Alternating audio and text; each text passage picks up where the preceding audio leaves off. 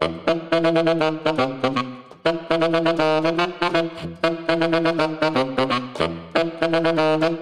you. Всем привет! С вами снова Серебряная Чпуля и ее бессменный ведущий Михаил. Или вон. И сегодня у нас немножечко особенный выпуск. Мы позвали человека, который будет нам задавать вопросы, потому что мы немножечко, кажется, сегодня перегнем. А, Человека, который, на самом деле, все время присутствует при записи всех чпуль. да, незримый Ну, чпулятор. поз- позвали, это громко сказано. Всегда здесь. Да, мы, мы долго думали, как именно его логично позвать. Оказалось, э, что перед записью мы просто проговариваем все, что записываем именно ему. Подумали, что так будет гораздо интересней. Нашего соведущего зовут Лев.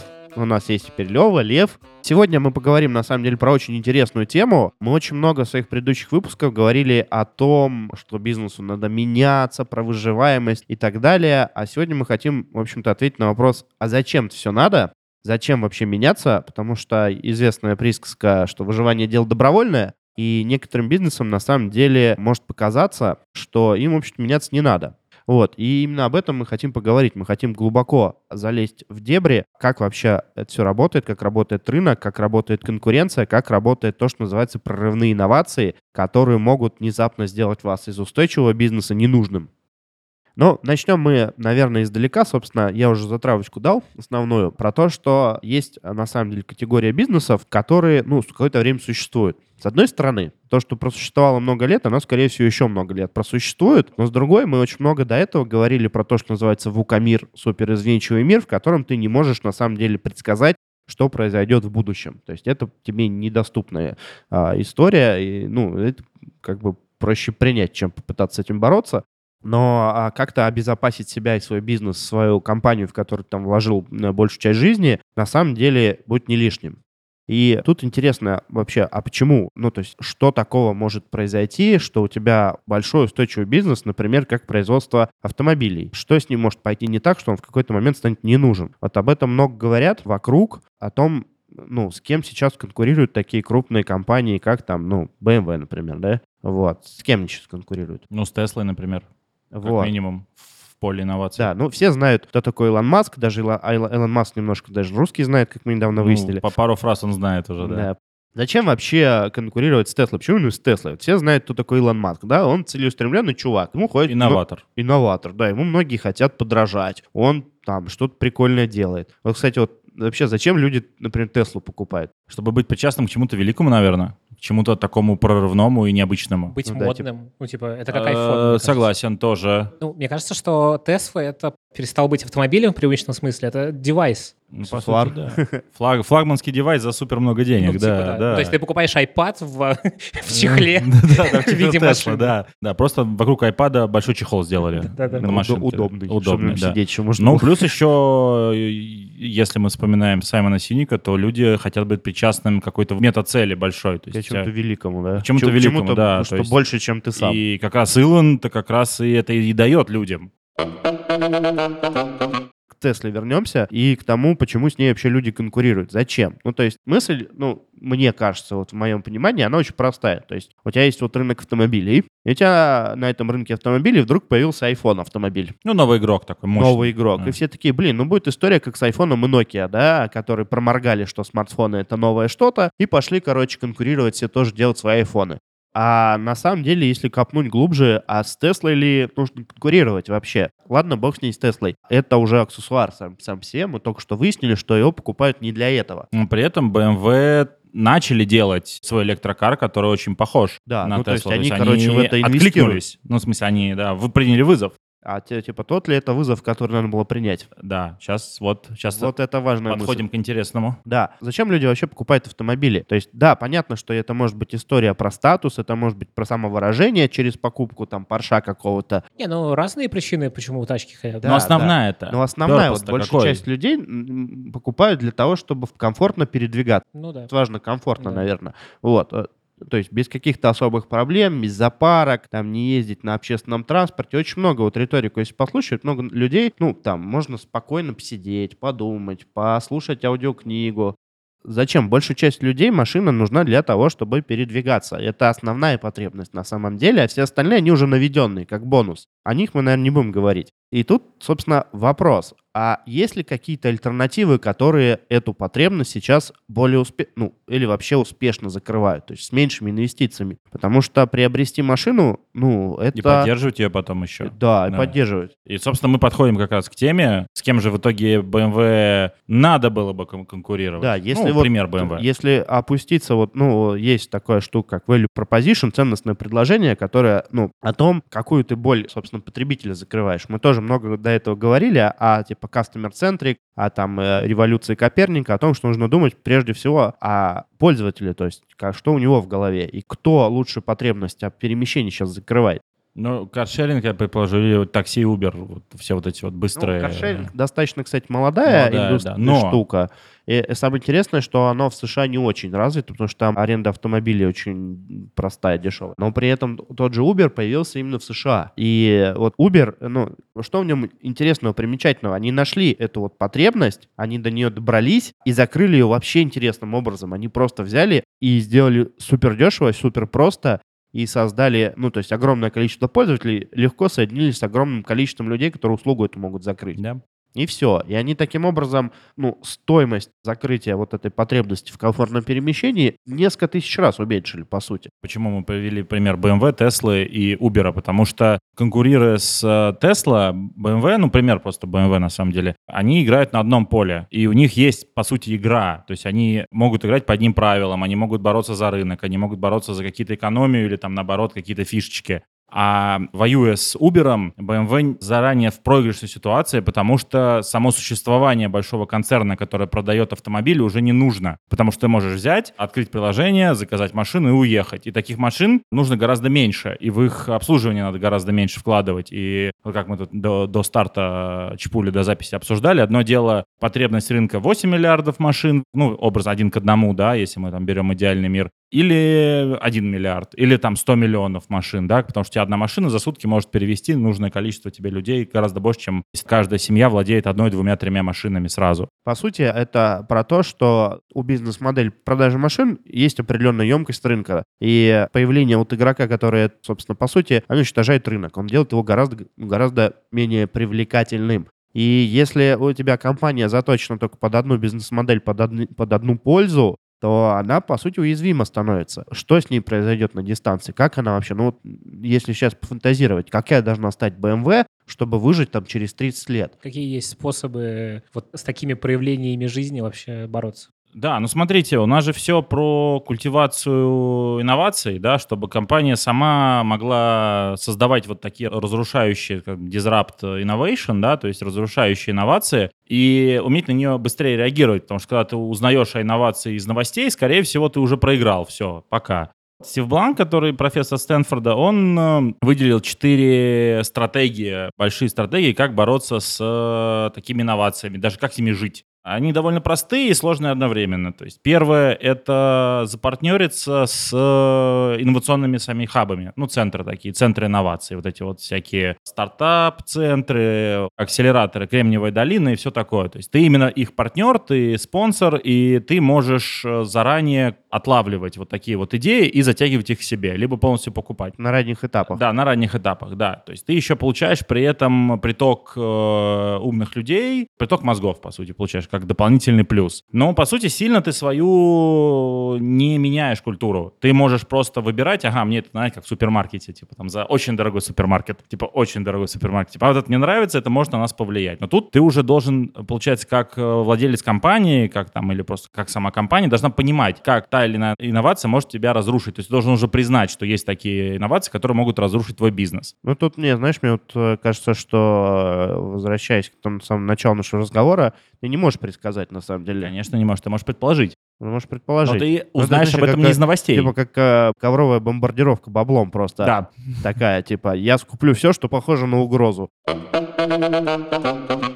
Вторая стратегия — это купить долю в компании, которая может разрушить твой бизнес. Пример хороший, когда Intel купила 15% в компании HEA, которая делает фотографический сервис. Мгм. Для чего они это сделали? Чтобы потом в автопилотируемых или просто в управляемых автомобилях были железо от Intel, а софт был от Here. И они получали деньги от производства железа и 15% от ну, какую-то долю. Это, от- кстати, интересная тема, как ты мне сейчас на такую мысль навел, минутка в топа про Microsoft и то, что Microsoft зарабатывает с каждого проданного айфона и андроида. Потому Да. что они вовремя подсуетились со, со своей интеллектуальной собственностью. Что там? Я не знаю. С каждого проданного айфона Apple платит Microsoft около 100 баксов за интеллектуальную собственность, которую они используют А в айфонах. А, у них очень много наработок про UI, UX, интерфейсы. У Microsoft на самом деле гигантское количество. А, Они, кстати, База кстати, да. ну мы, наверное, еще поподробнее про них в конце поговорим немножко. Если помните, в первом выпуске, по-моему, в первом, мы говорили о том, что Microsoft там agile трансформацию сделали, стали из э, гигантского линкора куча маленьких лодок. И про это мы тоже поговорим чуть попозже, и я расскажу как раз вот с э, точки зрения Стива Бланка, чего они классно сделали. И с точки зрения, э, собственно, Ну самой вот, компании. Да, возра- возвращаясь. То есть, если вы, как говорится, не можешь победить, присоединяйся. В данном случае это именно присоединяйся. То есть, Мгм. ты можешь попытаться Не можешь победить, возглавь. Ну, тут ты не возглавляешь, ты же долю покупаешь. Это как раз хорошо, что ты сказал. Это как раз третий пункт. Это покупка полностью всей компании. Мгм. Тут у Стива именно покупка. Например, у нас будет не про покупку. э, Наш любимый Тони Шейги с э, запасом, когда их приобрело, но Миша меня здесь дополнит, как правильно это сказать, э, А, Но они Amazon. об- объединились. Они Кстати, объединились, по э, сути, э, да. то- то- Тони Шей и Джефф Безос дико настаивают именно на том, что они объединили свои усилия, и как бы синергия у них получилась. Там история очень интересная, как бы в книге «Запас, доставляя счастье», собственно, основателя Тони Шея. Можно про это почитать, и даже на ютубе видео есть. В общем, когда это произошло, когда Запас и Amazon обменялись акциями, что интересно, собственно, основная идея как раз была в том, что Amazon видел в этом угрозу э, в Мгм. запасе, в том, что у него уникальная культура. Вот как раз сейчас нас Лев спрашивал, что такое уникального в запасе. Это бизнес-процесс или еще что-то. Ну да, потому что не очень материальная вещь культура. Да. бизнес-процесс, Да, понятно, это но- какие-то знания о том, как настроить свою компанию, Да-да. чтобы она классные услуги оказывала. Са- самое, самое вот конкретно в этой истории самое интересное то, что из запаса нельзя достать какой-то компонент и повторить, потому что работает только все в синергии. То есть у Да. них изначальная была идея, которой они все подчинили. Практически вся компания вокруг этой идеи Да, построена. од- одержимость, собственно, э, То есть с они- customer да. satisfaction, да. даже не, не так, немножечко, ну, чуть-чуть, и акцент просто добавлю, они хотели создать положительный опыт у пользователя, неважно какой ценой. У них вот самая моя любимая история про то, как у них э, на самом деле поддержка работает. То есть, если к ним приходит клиент, ну, запас, они вообще интернет-магазин обуви. Если к ним приходит клиент и не может найти то, что ему нужно, то поддержка ищет для него в интернете, на других площадках, где он может это купить. Да. Они ему помогают, находят, и то есть человек в любом случае уходит с решенной проблемой. Да, и Неважно, он у них, не у них. Не, не уходит. У него, во-первых, от э, самого запаса остается приятное ощущение, и он, по сути, не уходит на другие сайты сам. За него уходят все-таки... Нет, ну он уходит, он какая-то ему потом уже, да. По делает. его весь положительный путь, он Эмоция, том, которую он будет вспоминать, она будет связана с тем, что он позвонил в запас, и ему не надо больше ничего было делать. За него там все сделали, он ушел оттуда Да, с решенной да. проблемой. То есть вот это вот ощущение. У меня, кстати, была интересная история, похожая по поводу запоминаемости опыта. Как-то раз у меня у консоли Xbox сломался блок питания. Ну, то есть он ну, сгорел. И нигде его нельзя было ни починить, ни купить, ничего. Ну, я такой, блин, ну что делать-то? В общем, искал, искал попал на лайв-чат американский, то есть на английском, соответственно, почему важно, что американский, потому что там как бы немножко как раз вот именно другая культура с точки зрения вот э, работы с пользователем, и, ну, меня там встречают вежливо, там, здравствуйте, Михаил, там, как ваши дела, чем я могу помочь, как ваш день, все такое, в чем ваши проблемы, я говорю, ну, вот, типа, сломалось. Он говорит, а где вы находитесь, что делать? Я говорю, ну, вот я в России. Он говорит, «Э, знаете, вот как бы по этим ссылочкам у вас работает? Я говорю, не работает. Он такой, жаль, других нет. Но давайте я вам еще что-нибудь полезное расскажу. И, в общем, на том конце со мной так пообщались, что мне, в общем-то, проблем вообще не решили. Но я такой довольно оттуда ушел. То есть вообще не решили проблему. Я такой счастливый ушел. переживания сняли, да, типа? Переживания сняли. Мне объяснили, что, ну, вот как бы, сорян, мы очень хотим вам помочь, не можем. Давайте мы, ну, вы можете сделать вот это, вот это, вот это. И вообще, ну, как ваш день, может, еще какие-нибудь проблемы, хотите поговорить еще о чем-нибудь? Ну вот, да. Вот, я такой, «А, как клево.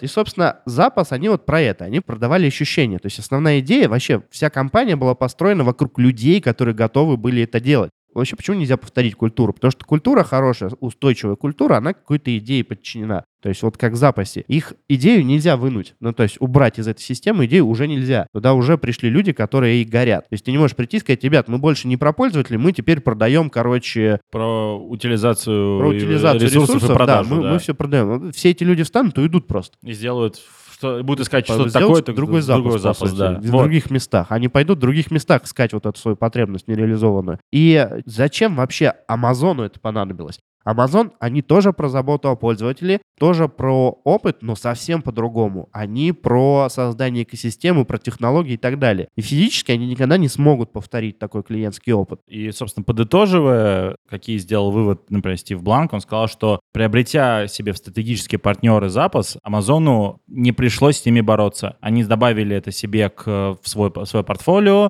смогли изучить их культуру, смогли взять самые лучшие какие-то штуки к себе, какие-то части культуры себе взять, но не бороться, не вставать в контры с тем, что может потенциально разрушить весь рынок. Самое интересное во всей этой истории, вот именно благодаря этой мысли вообще сделка стала возможна, потому что запас никогда бы не согласился на Да. поглощение. Они были Особенно дико Амазоном. против.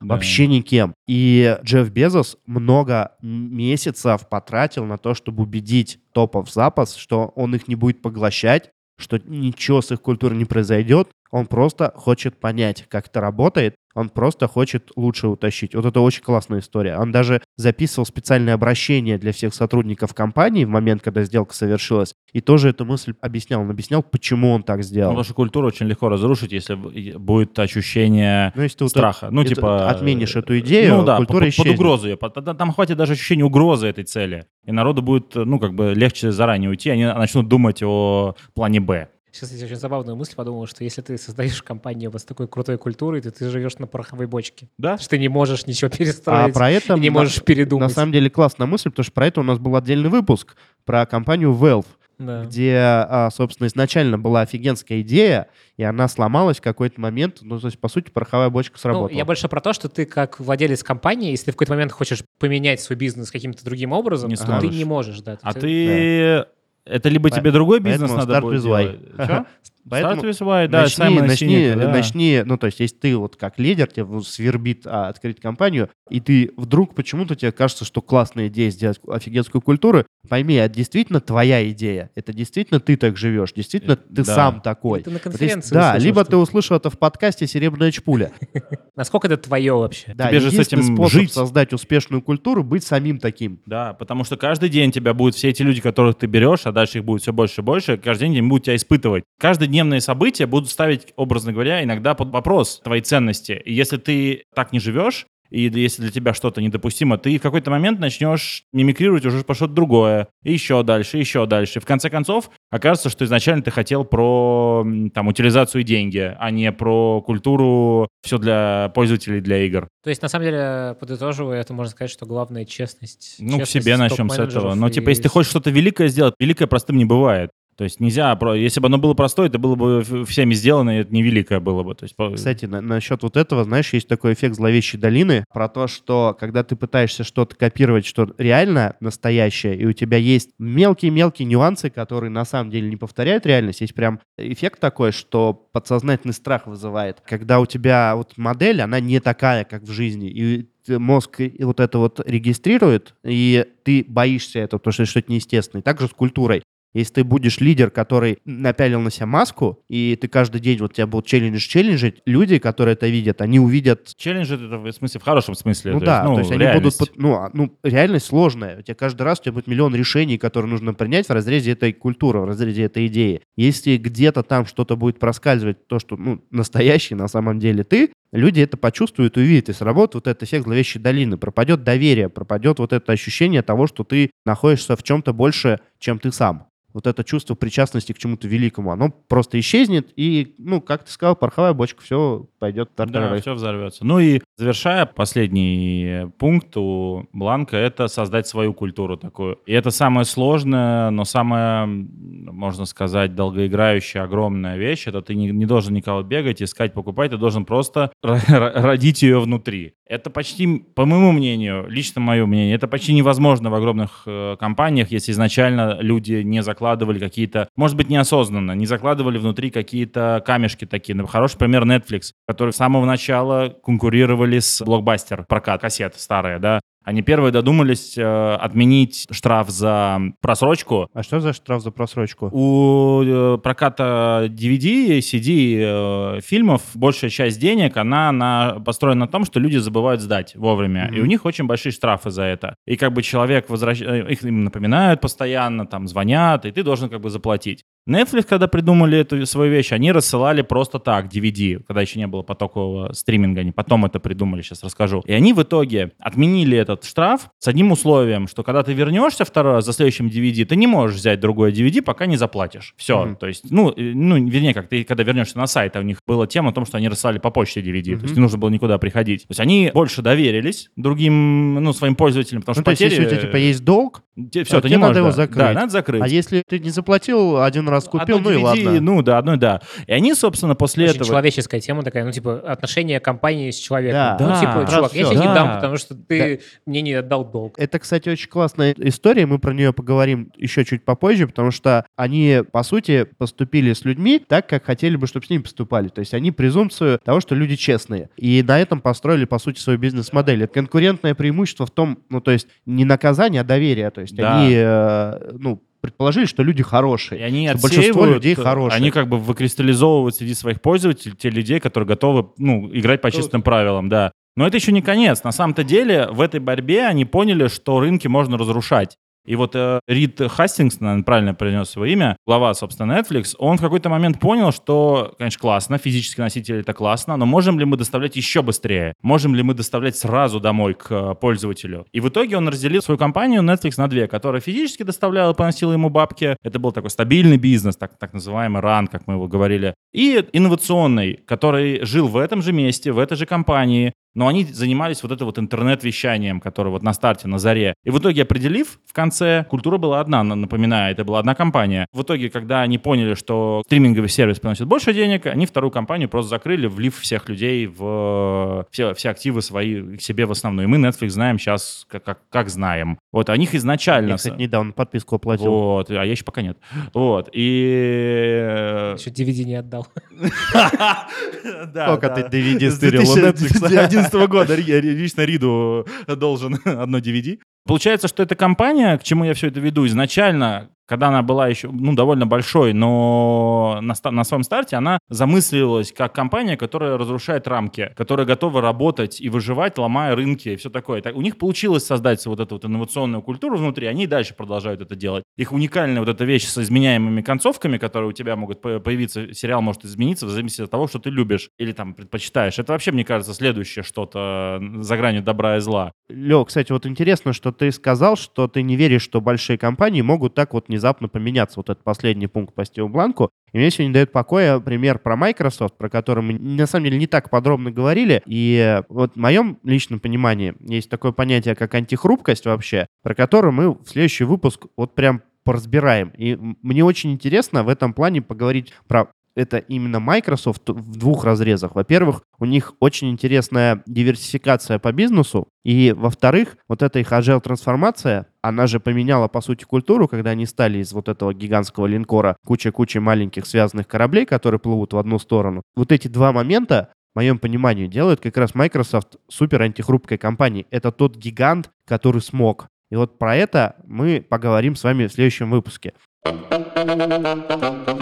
Давайте тогда подведем итог. Мы сегодня с вами поговорили про то, что на самом деле, какая бы компания ни была, в любой момент может появиться кто-то, кто сделает так, что вы будете не нужны. К сожалению, это риск вот нашего сегодняшнего мира. Мы проговорили про то, как с этим бороться. Четыре стратегии Стива Бланка. Мы начали, но в следующем выпуске продолжим про антихрупкость и то, какая компания должна быть, чтобы это работало, чтобы вы выживали, чтобы вы были созданы для выживания. И мы поговорили много про культуру, и мы на самом деле немножко затронули тоже важную интересную тему про то, какой должен быть лидер, чтобы культура работала.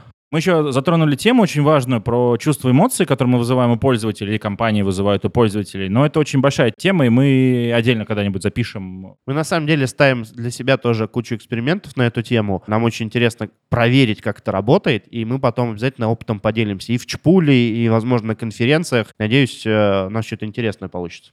С вами была Серебряная Чпуля. Всем спасибо. И на самом деле будет здорово, если вы будете ставить лайки, шарить наши выпуски, потому что, как мы недавно выяснили, это самый естественный для площадок подкаста способ продвижения. Чем больше будет лайков и репостов, тем больше народ на самом деле услышит Чпулю, тем больше мы нанесем пользы, которую мы в этот подкаст вкладываем. Всем спасибо большое.